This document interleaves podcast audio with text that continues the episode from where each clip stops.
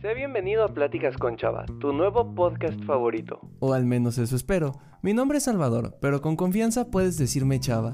Y soy ese amigo que va a estar contigo todos los viernes a las 7 de la mañana, contándote experiencias, platicándote de temas, con el objetivo de que crezcas como persona, que alcances a ser tú mismo. Tal vez te dé un consejo, tal vez te dé una frase, o simplemente una pregunta que tú te llevarás de tarea esta semana, con la cual espero que llegues a ser más tú. Sin más que decir, disfruta el episodio de esta semana.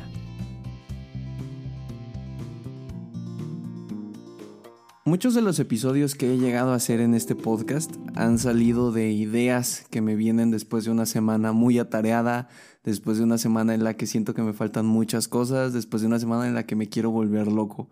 De hecho, los mejores episodios y los más escuchados han sido en momentos en los que la vida estoy diciendo qué está pasando aquí, auxilio por favor.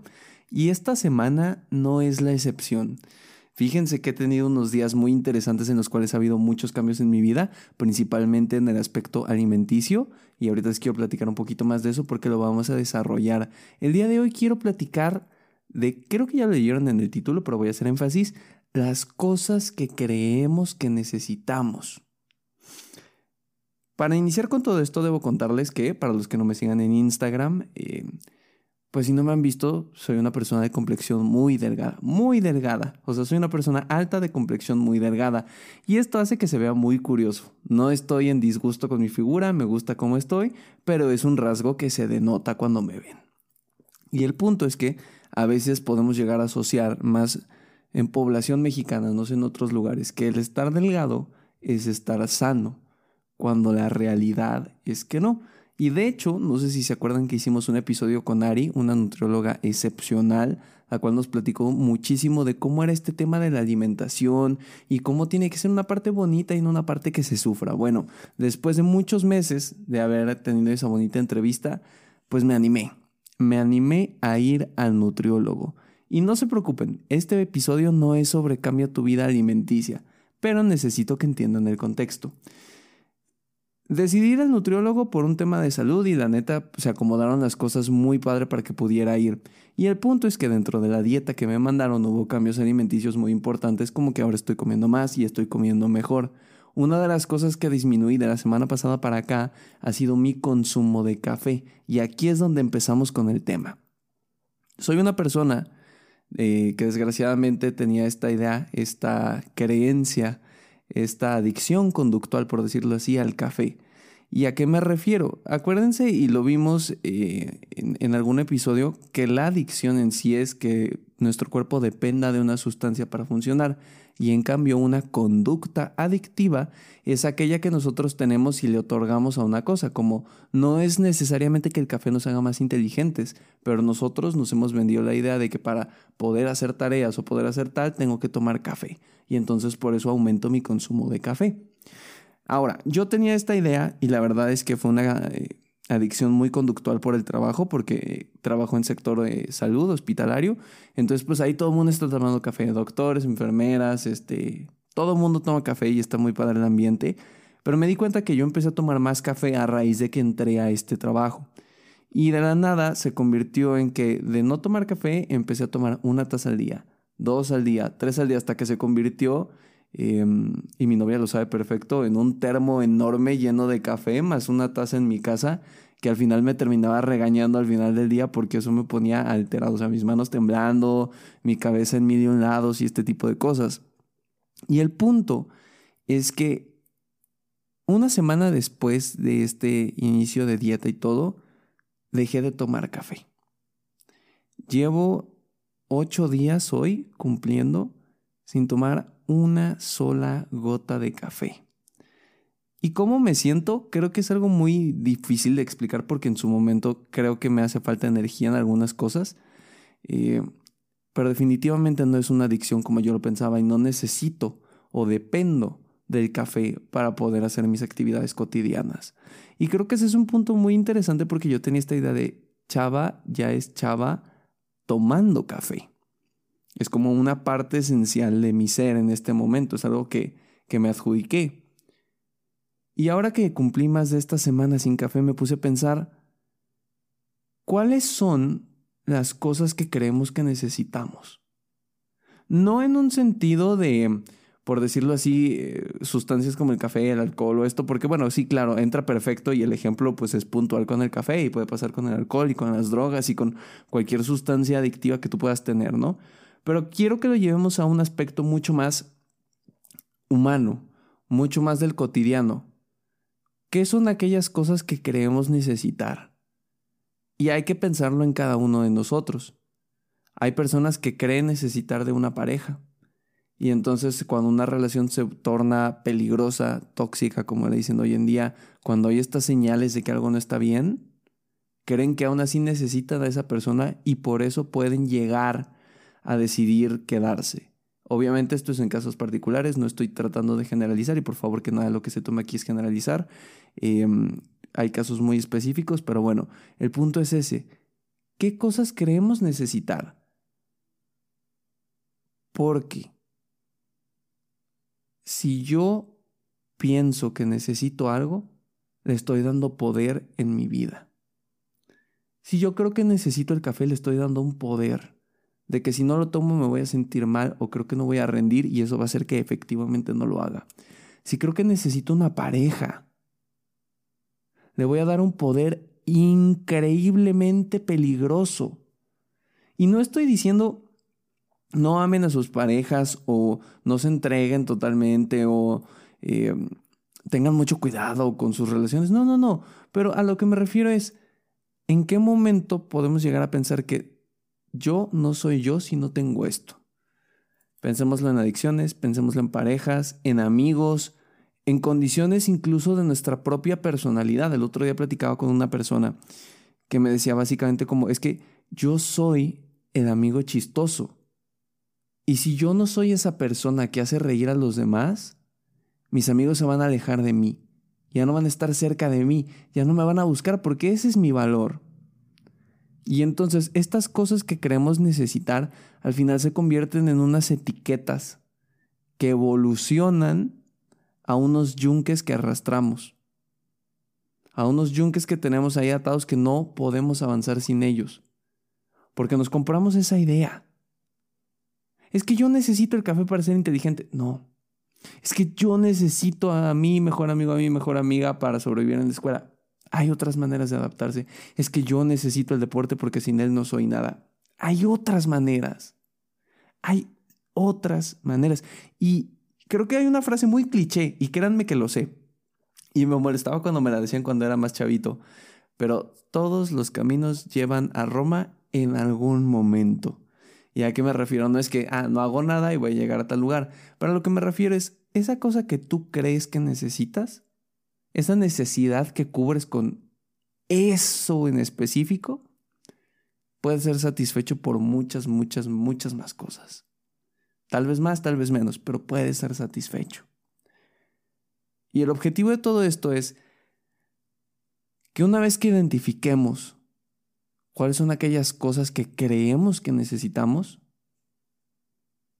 el poder tomar el control y ponernos a prueba algo que me encanta de estudiar psicología es que muchas de las cosas que yo veo en la carrera las puedo implementar en cosas que yo detecto de mi vida.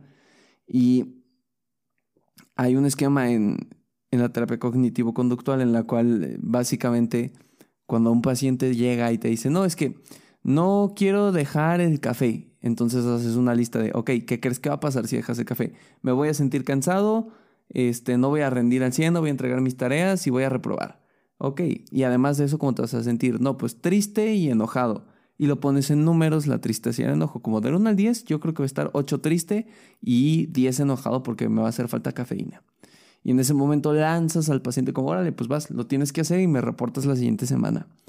Y en muchos de los casos puede llegar a pasar que cuando llegan a sesión te dicen, les preguntas cómo y cómo te fue en eso que quedamos. Y te dicen, ¿sabes qué? Pues no reprobé, sí entregué mis tareas y sí pasé mi semestre. Y después abordas la parte emocional.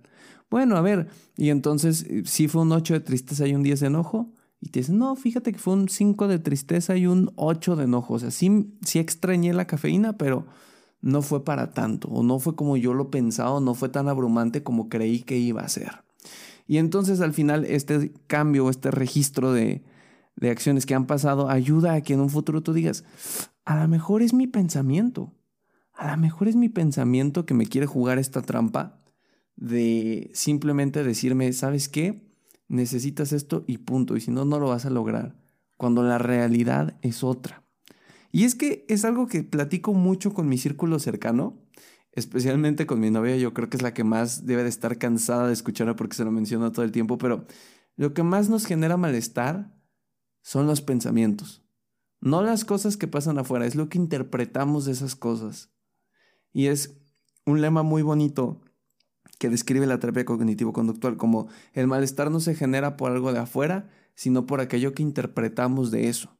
Resumiéndolo en otra frase también para los fanáticos de Kung Fu Panda, eh, más o menos es cuando Uwei y Shifu están abajo del árbol del durazno y Uwei le dice, el pasado es historia, el futuro es incierto, pero el ahora es un obsequio. Por eso se llama presente.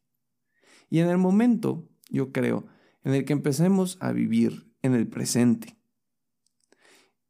tratando de liberarnos conscientemente de estas cosas que creemos que nos atan, empezamos a tomar el control de muchas partes de nuestra vida que no sabíamos que podíamos tener. Y ojo, no se entienda esto como un control asfixiante de tiene que salir todo como yo quiero, me voy a sentir mal, como algunas personas podemos llegar a hacer, sino un control más objetivo en el cual es, puedo darme cuenta que yo puedo ser yo sin necesidad de eso que creí indispensable. Y qué bonito, qué bonito porque es literalmente quitarte una etiqueta y dejar de verte como características y verte como un todo como la suma de algo. Incluso, y yo sé que ahora estoy sonando, no sé por qué traigo mucho la psicología hoy para compartir, porque solamente ya saben que trato de no, pero me encanta porque hay una parte en la gestalt, que es una corriente psicológica, que dice que el todo es más que la suma de sus partes. Y creo que en eso podemos resumir este episodio. Liberarnos de aquellas cosas que nos atan nos permite entender que no somos etiquetas o características que nos hemos adjudicado. Somos más que la suma de todas esas partes. Y creo que eso es lo más importante. Antes de acabar con el episodio, quiero hacer un pequeño anuncio. Como muchos de ustedes saben, eh, en el episodio hace dos semanas les conté que ahora en este tercer año, pues quiero volver a meterle punch aquí al podcast. Quiero que volvamos a subir, quiero que lleguemos a más gente, quiero quiero que el podcast regrese a hacer lo que era en su momento, que era una estrategia semanal en la cual podía conocer a gente nueva y gente nueva podía recibir contenido. Para ello, pues obviamente necesito de tu ayuda. No de la ayuda de la otra persona que está escuchando esto. No, no, no, de tu ayuda por nombre y apellido donde sea que me estés escuchando, en el carro, en la casa, por favor, espero que nadie se esté bañando mientras escuche este podcast. Em, mientras estás corriendo, mientras lavas al perro, si estabas con tu pareja, me acuerdo. Ahora, eh, pequeño paréntesis. A ver, la parte teórica de este episodio ya acabó. Si no tienes mucho tiempo, eres libre de ponerle pausa e irte. Si no, voy a tomarme unos dos minutitos más para platicarte de unas cosas, unos pequeños anuncios. Y si no, de todos modos los vas a ver en Instagram el mismo día que sale este episodio y semanalmente. Entonces, no te preocupes. Si no tienes tiempo en este momento, pues ponerle pausa, irte a hacer tus cosas. Si decides regresar para escuchar lo que estoy a punto de decir, perfecto. Si no, te enteras por Instagram. Pero bueno, me acuerdo, en su momento, en algún que otro episodio, me llegó un comentario de, chava, eh, Descubrí tu podcast tal semana y lo he escuchado con mi novia. Este, lo escuchamos juntos cuando sale un nuevo episodio. Y creo que, porque además esto era curioso, no era una persona que yo conociera, no era un amigo o alguien cercano, fue alguien que descubrió el podcast ahí por hacer del destino. Y se me hacía bien precioso que me mandara ese comentario de, y lo escucho con mi novia cuando sale un nuevo episodio. Es como, como un gracias por hacerme parte de su vida, oigan. Em, al final que me permitan estos 13, 14, 15 minutos eh, pues me permite platicarles y compartirles y transmitirles un poquito de, no diré conocimiento, diré felicidad. Transmitirles un poquito de la felicidad que me da estar aquí frente al micrófono y de compartirles mis ideas locas y lo que a mí me ha funcionado. No espero que a todo el mundo le funcione, pero lo que a mí me ha funcionado y espero que de algo puedan rescatar de ahí. Ahora sí, anuncios importantes y parroquiales antes de cerrar con este episodio, porque ya es nochecita y queremos ir a dormir.